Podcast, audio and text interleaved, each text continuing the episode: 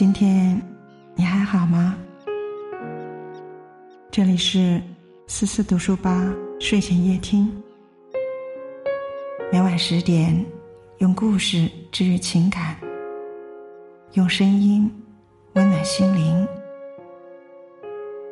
我们一起来听。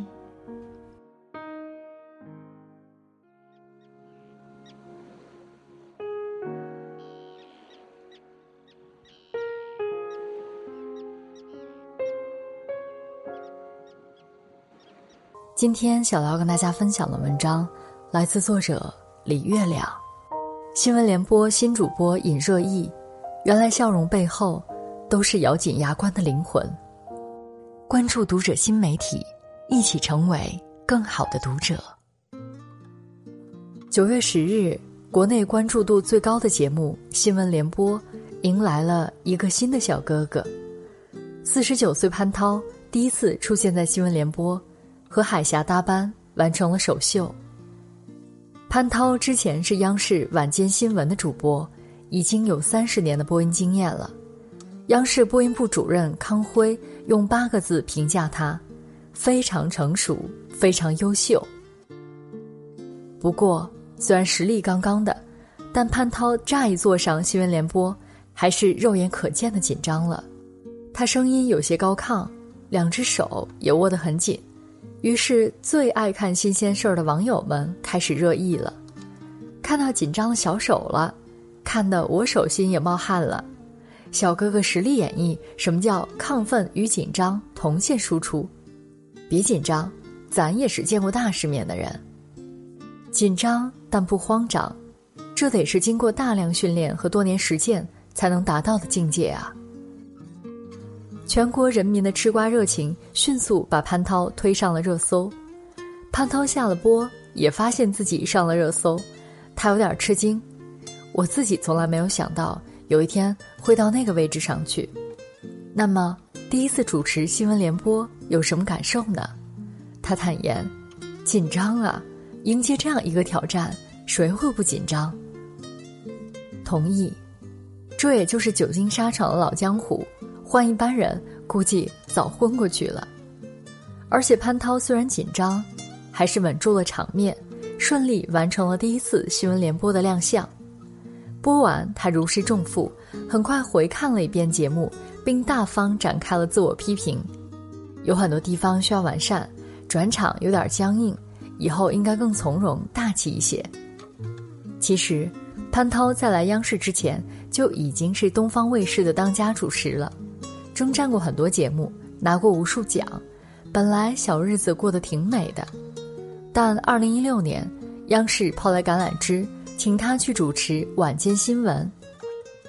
他没有犹豫，果断离开舒适区，以四十五岁高龄加入央视，做了一枚资深新人。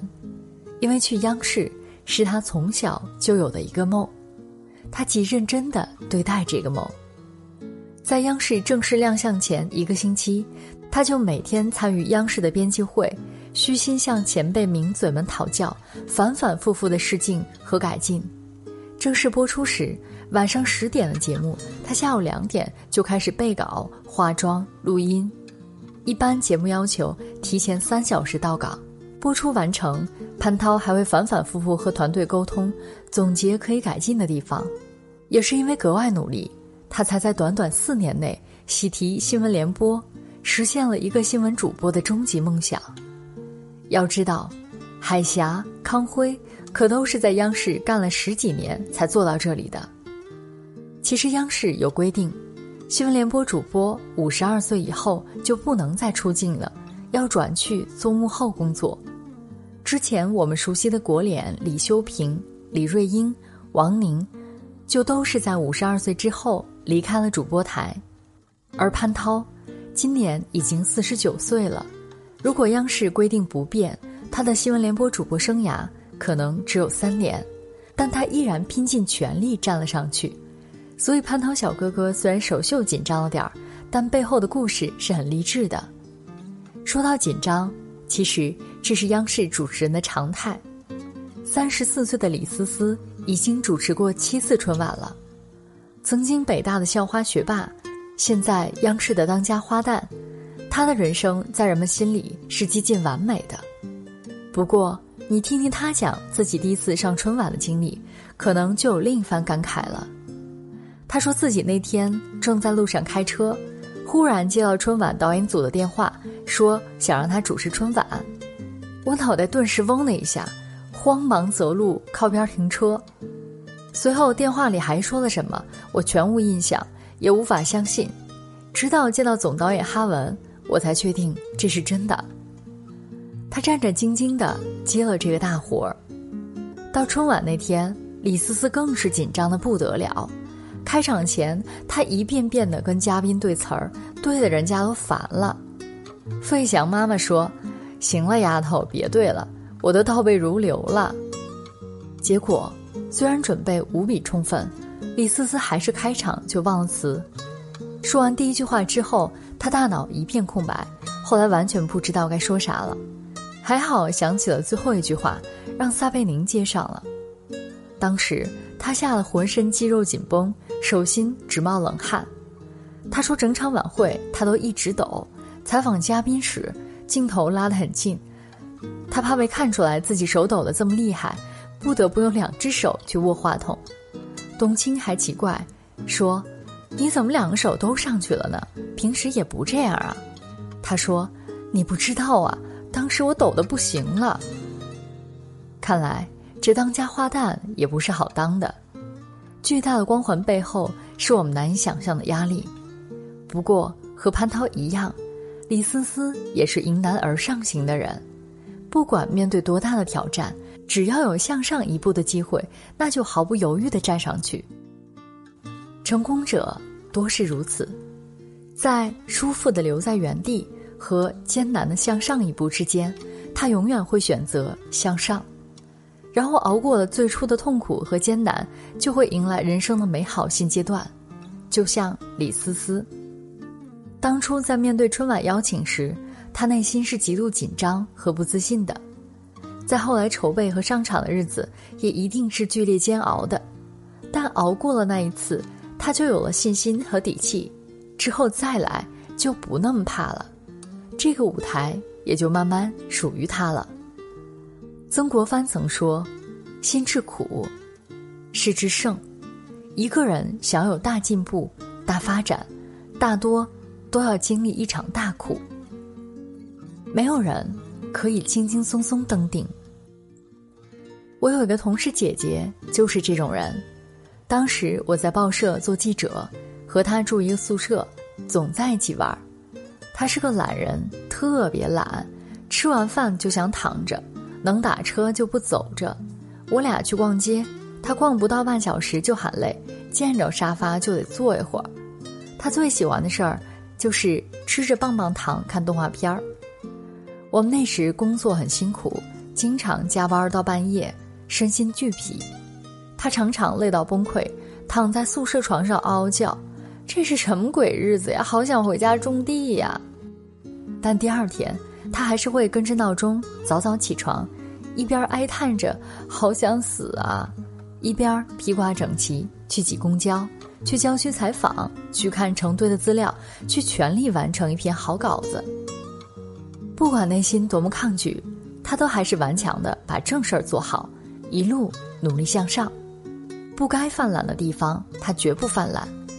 有一次，我们开全体员工大会，需要找个记者代表发言，他一贯表现不错，又伶牙俐齿，就被选中了。当时，如果他不愿意。也有拒绝的余地。他收到通知，当时就崩溃了，状态应该和受邀去春晚的李思思一样，脑瓜子嗡嗡的。他本能的想拒绝，但理智又逼迫他去接受。那天他在宿舍来来回回走了几十圈，说了几十回，不行不行，姐坚决不干。但他最后还是怂巴巴的回复领导：“好的，主任，我一定做好。”之后准备的多么痛苦，就别提了。好在那次发言，他确实做的精彩，让很多领导都记住了他，包括他特别想去的一个部门的主任。没出半年，他就转过去了。我们已经多年没见，听说他现在是一家媒体的高层了。我一直觉得他的人生一定不会太差，因为他虽然懒，但他拎得清，关键时刻能逼着自己顶上去。其实人都是懒的，谁不想在安乐窝里舒舒服服的躺着呢？谁愿意苦苦哈哈的奔波，绞尽脑汁的学习，紧张兮兮的站在台上挑战自我？挑战自我说的容易，做起来是多么痛苦啊！但是人活着，还真就偷不得懒。你想活得好，还就得逼着自己去受苦。该吃的苦不吃，未来就会有更大的苦等着。前几天有个读者给我截图。是他高中同学群的一个女生在骂街，那个女生在一个首饰店打工，那天迟到了，被老板扣了三十七块工资，她气坏了，在群里骂的特别难听，要去找老板拼命。读者说，这个女生曾经是他们的班花，特别好看，特别优秀，只是后来贪玩，不好好学习，毕业时没考上大学。他本来是应该复读的，但亲戚在工厂给他找了个活儿，很轻松，收入也还可以。他觉得复读太苦，就去了厂子打工。结果过了十几年，还是在打工。平时在群里说话三句不离钱。读者觉得很幻灭，说：“他当年那么优秀，心气那么高，其实应该过得很好的。”结果。却到了要为三五十块钱去拼命的地步。如果他当时去复读，哪怕考个最差的大学，也肯定比现在好得多吧。是啊，人生最关键的，有时就是那么一步两步的选择，选对了就上去了，错了就掉下来了。而那个正确的选择，往往是更苦的，是我们不想要的。是我们不想选的，下坡路往往舒服顺滑，上坡路永远需要艰苦跋涉。